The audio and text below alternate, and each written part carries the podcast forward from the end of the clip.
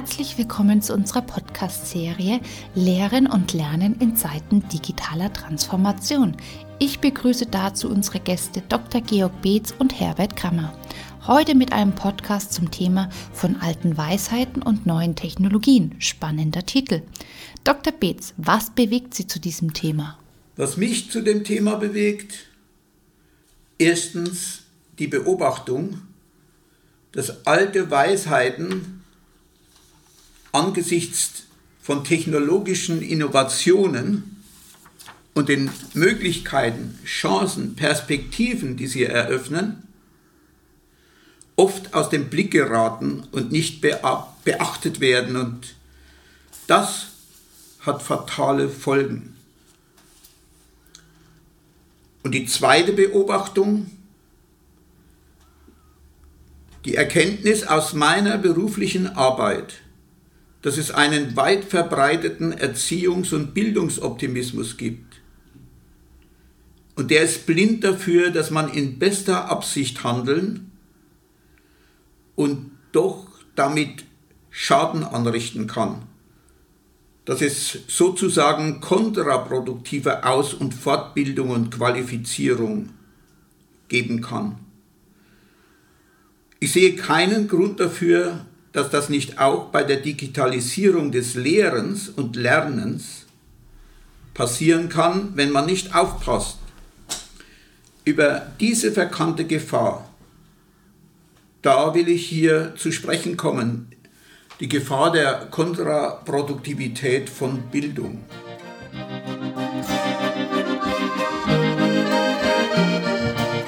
Und was bewegt dich, Herbert? Bei diesem Thema heute so im ersten Zugriff? Na, mich bewegen natürlich schon zunächst das Stichwort neue digitalisierte Lehr- und Lerntechnologien. Man liest ja gelegentlich, dass sie das Lehren und Lernen revolutionieren wird. Und ich sehe da auch wirklich viel Potenzial drin für die Aufbereitung und für die Vermittlung von Wissen.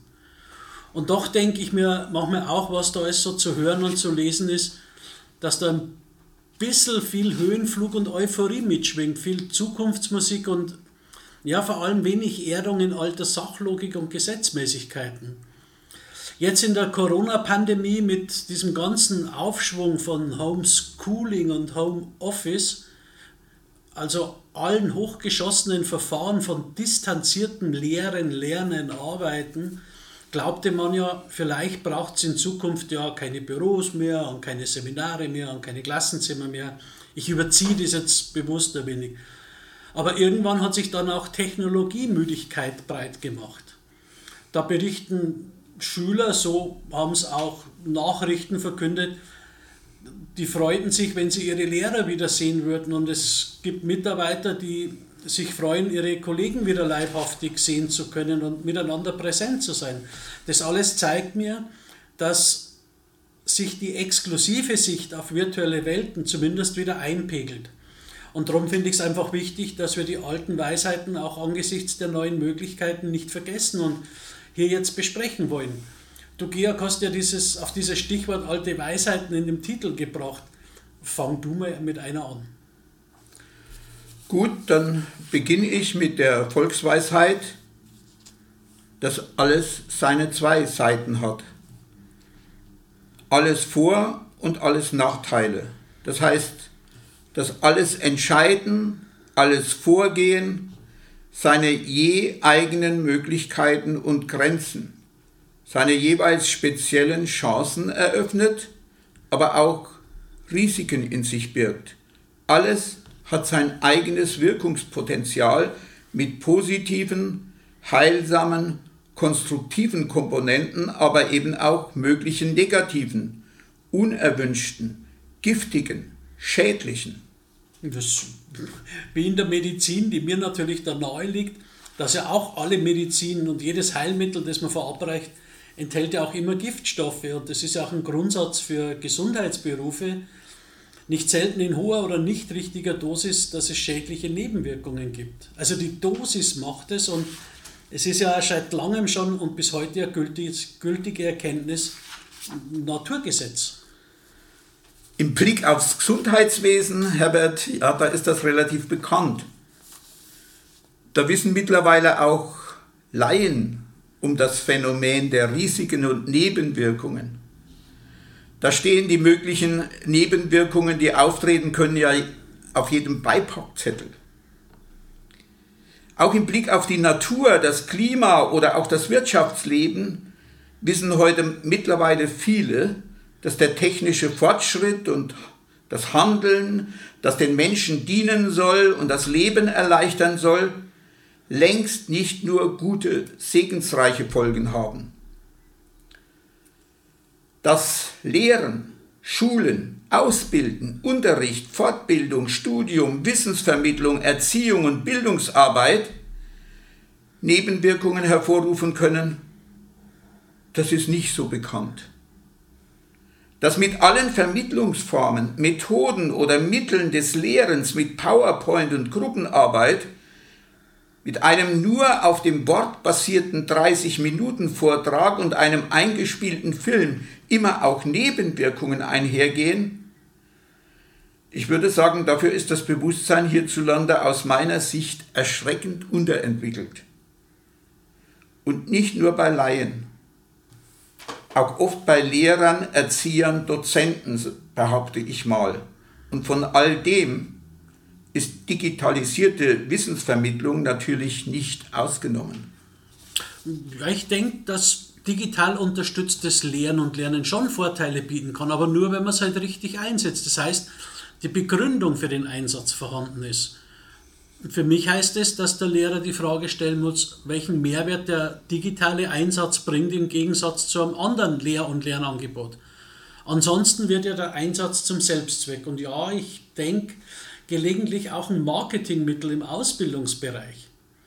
Wenn Schüler sich in der Corona-Pandemie die Schule und die Lehrer zurückwünschen und Lehrer über Technologiemüdigkeit klagen, dann denke ich, dann muss man den zielgerichteten Einsatz digitaler Lernmedien überdenken.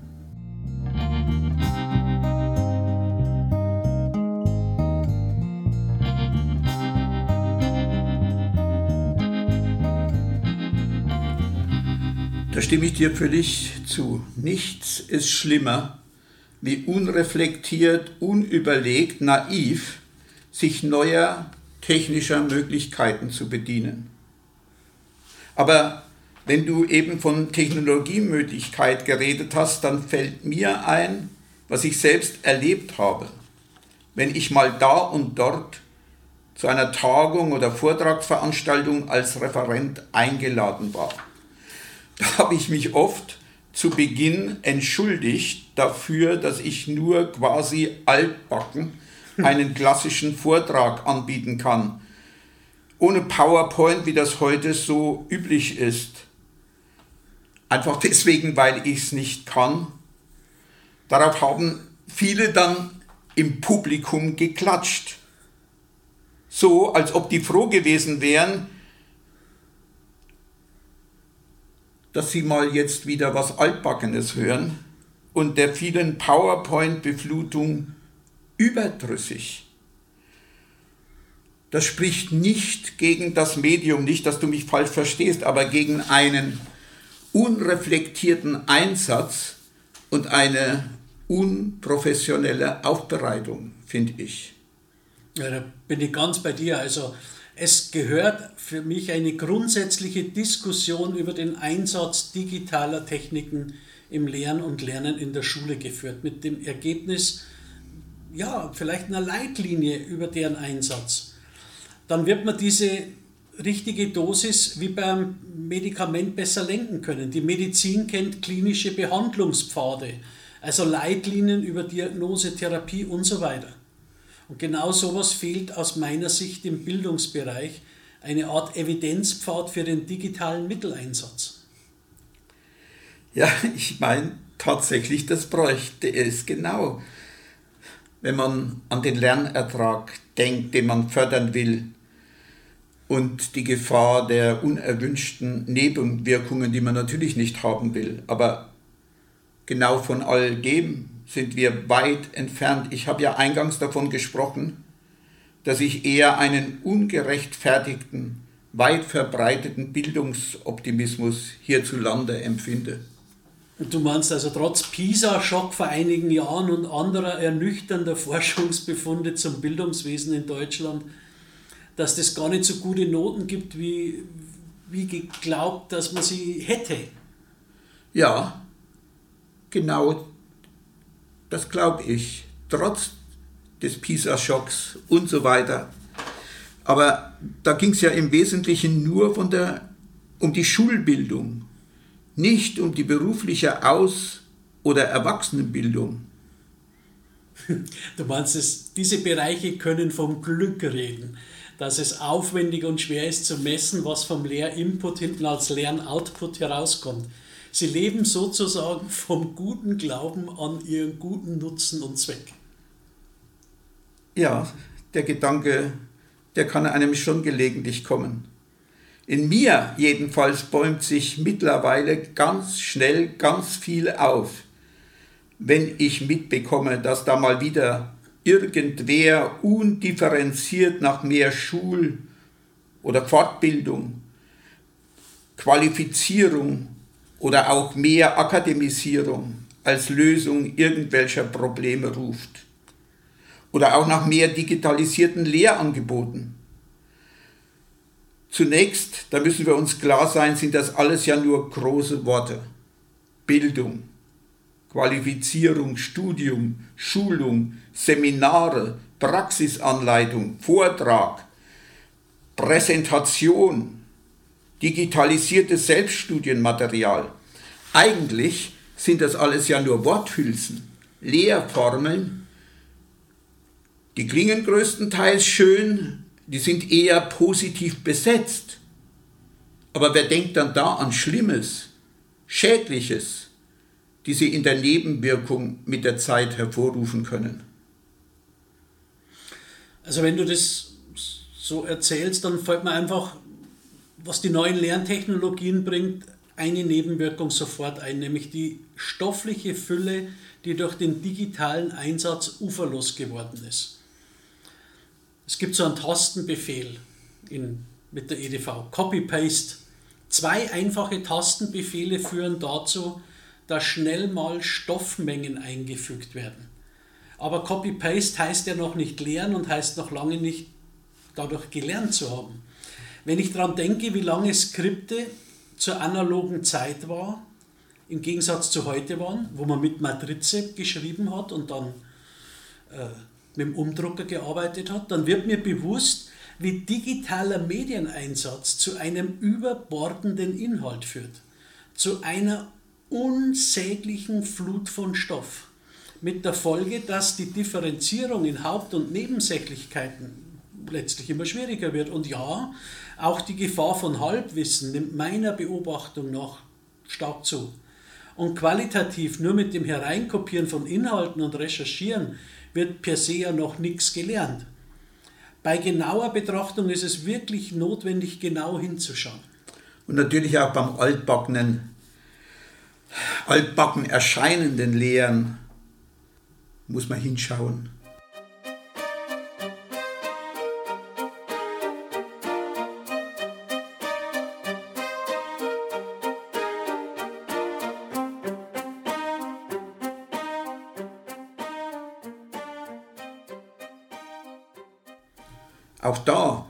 Könnte ich jede Menge Beispiele mutmaßlicher Nebenwirkungen nennen. Wer als Lehrer für Pflegeberufe sich beispielsweise hauptsächlich einer darbietenden Wissensvermittlung bedient, die alles den Schülern vorkaut, aber nicht zum eigenen Denken pflegerischen, pflegerischer Situationen und der Suche nach Problem, Problemlösungen dafür sie anhält, der strikt, ob digital oder unterstützt, wohl kaum an der Entwicklung von und Ausbildung von Schwestern mit, die ihren Beruf auch mündig, eigenständig, denkend ausüben, die Probleme sehen und nicht warten, bis sie ihnen ein anderer löst. Und das sind ja sicherlich auch neben fachlicher Kompetenz aus meiner Sicht zentrale Leitziele der Ausbildung oder sollten es zumindest sein. Ich denke jetzt eigentlich an die Weiterbildung, die ich bei dir vor boah, oh 40 Jahren, 40 Jahren genossen ja, habe. Ja. Und das Stichwort heimlicher Lehrplan, ich glaube, du erinnerst dich, mit dem du uns, also mich jedenfalls sehr sensibilisiert hast, dass durchs Lehren immer noch was anderes mitvermittelt wird und möglicherweise mitgelernt wird, was eigentlich gar nicht beabsichtigt war. Nur, dass man das zunächst gar nicht merkt, weil sich schleichend aufbaut, heimlich, bis es eines Tages offenkundig wird. Ja, es ist schon sehr komplex, das Geschehen, das sich hinter den Worthülsen Lehren, Schulen, Aus-, Fort- und Weiterbilden verbirgt. Die heutigen Lehrer, Dozenten, Schulungstrainer, die haben es gut, denen bieten sich nicht zuletzt dank des technischen Fortschritts mittlerweile viele, viele Möglichkeiten zur Aufbereitung und der Weitergabe von Informationen, um diese Worthülsen im Bildungswesen konkret zu füllen, viel mehr als den Vorgängergenerationen. Ja, aber gerade auf die Füllung und auf die detaillierte, konkrete Füllung kommt es doch entscheidend an. Aus ihr erwachsen doch die Wirkungen und Nebenwirkungen. Die konkrete Füllung ist es, die den Lernerfolg fördert oder am Ende auch über die Nebenwirkungen oder gar über den Schaden bei den Schulungsteilnehmern anrichtet. Ja, genau. Die konkrete Füllung, die macht's. Und da kann es große qualitative Unterschiede geben.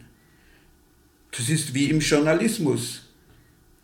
Beides nennen wir Zeitung Bild und Süddeutsche. Beide füllen Papier mit Informationen aber sie fühlen sich doch sehr unterschiedlich und mit Sicherheit mit auf Dauer unterschiedlicher Prägung ihrer Stammleserschaft.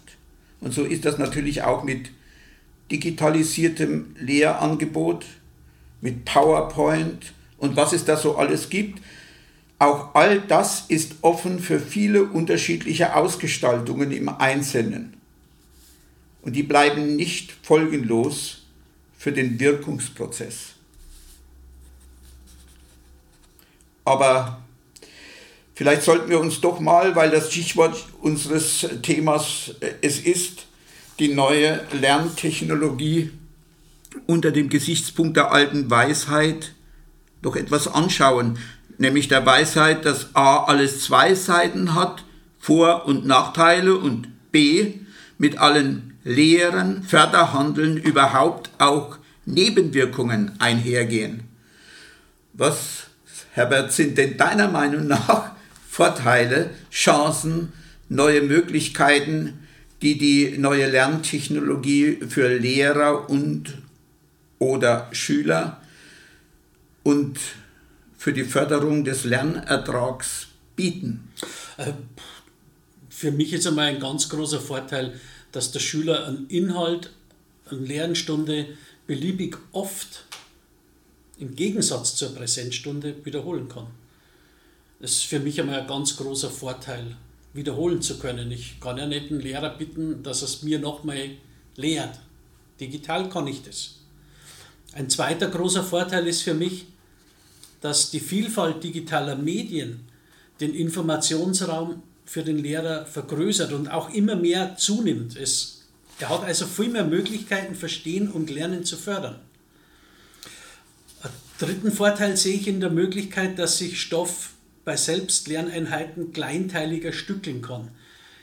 Das ist wie eine Salamischeibe. Ich kann sie quasi immer scheibchenweise runterschneiden, dann kann ich es verdauen. Ich bin nicht gebunden dass ich die Unterrichtsstunde oder die Doppelstunde genieße, sondern ich kann sagen, mir reichen jetzt hier zehn Minuten. Und ich habe also die Möglichkeit, meine Dosis zu bestimmen. Das sind so für mich die drei wesentlichen Vorteile, die einfach digitale Lernen. Und kann man natürlich manches x-mal anschauen und anhören. Das sind sicher, das ist überhaupt keine Frage, etliche große Vorteile, Möglichkeiten, Chancen die sich da auftun und bieten. Und wie bei allen Innovationen, die auf den Markt kommen, stechen die in der Regel zunächst ins Auge. wenn man davon hört. Man nimmt sie besonders wahr, merkt interessiert auf und ist nicht selten auch fasziniert davon, aber, aber und das übersehen und überhören viele. Es handelt sich dabei ja genau besehen zunächst nur um Vorteile, Möglichkeiten, Chancen sozusagen in der Theorie, in Gedanken. Und die kann man in der konkreten Umsetzung bekanntlich besser oder schlechter nutzen oder verspielen. Das trifft auf den Entwickler von digitalisiertem Lehrangebot nicht mehr und nicht weniger zu wie auf den klassischen Vortragsredner oder Schullehrer. Ja, und ich würde mir allerdings auch keinen Text x-mal digital reinziehen oder Lehrmaterial, wenn, ich, wenn mich da ständig mit Fachterminis bombardiert, die ich nicht verstehe, was der Autor damit meint. Und da pfeife ich dann schnell auf die x-fache Abrufbarkeit an jedem Ort und zu jeder Zeit. Ich denke, wir könnten hier noch lange weitermachen und viele Beispiele auflisten, aber am Schluss würden wir immer wieder, zu gleichen, immer wieder zur gleichen Grund- und Kernproblematik rund ums Thema Lehren stoßen. Nämlich seiner Wirkung und wie die möglichst gut gefördert und gegen unliebsame Nebenwirkungen geschützt werden kann. Für mich ist es auch diese zentrale Botschaft des Podcasts-Themas, nämlich dass jeder Lehrende, jedes Team, jeder Bildungsbeauftragte im betrieblichen Umfeld und jeder Schulleiter haben sich intensiv mit der Nutzung digitaler Lernunterstützung auseinanderzusetzen und nachprüfbare Leitlinien für den Einsatz zu formulieren. Ich denke, wenn man von Schülern Medienmündigkeit erwartet, dann gilt das auch für die Lehrenden und für die Führungskräfte.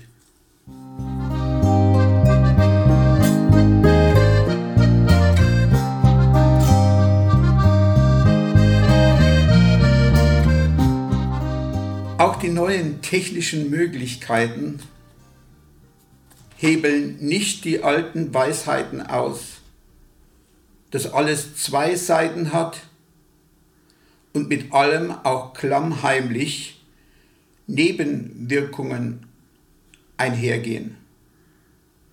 Selig die Schüler, deren Lehrer sich dessen bewusst sind.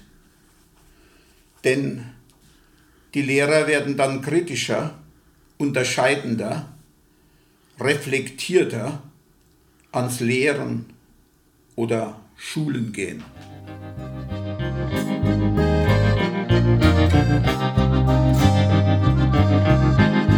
Das war es auch schon wieder mit dieser Podcast-Folge. Vielen Dank fürs Zuhören. Weitere Informationen zu Kramer und Partner findest du auf unserer Webseite unter kramer-partner.de oder auf unserem Instagram-Kanal. Bis zur nächsten Folge. Beste Grüße, dein Kramer und Partner-Team.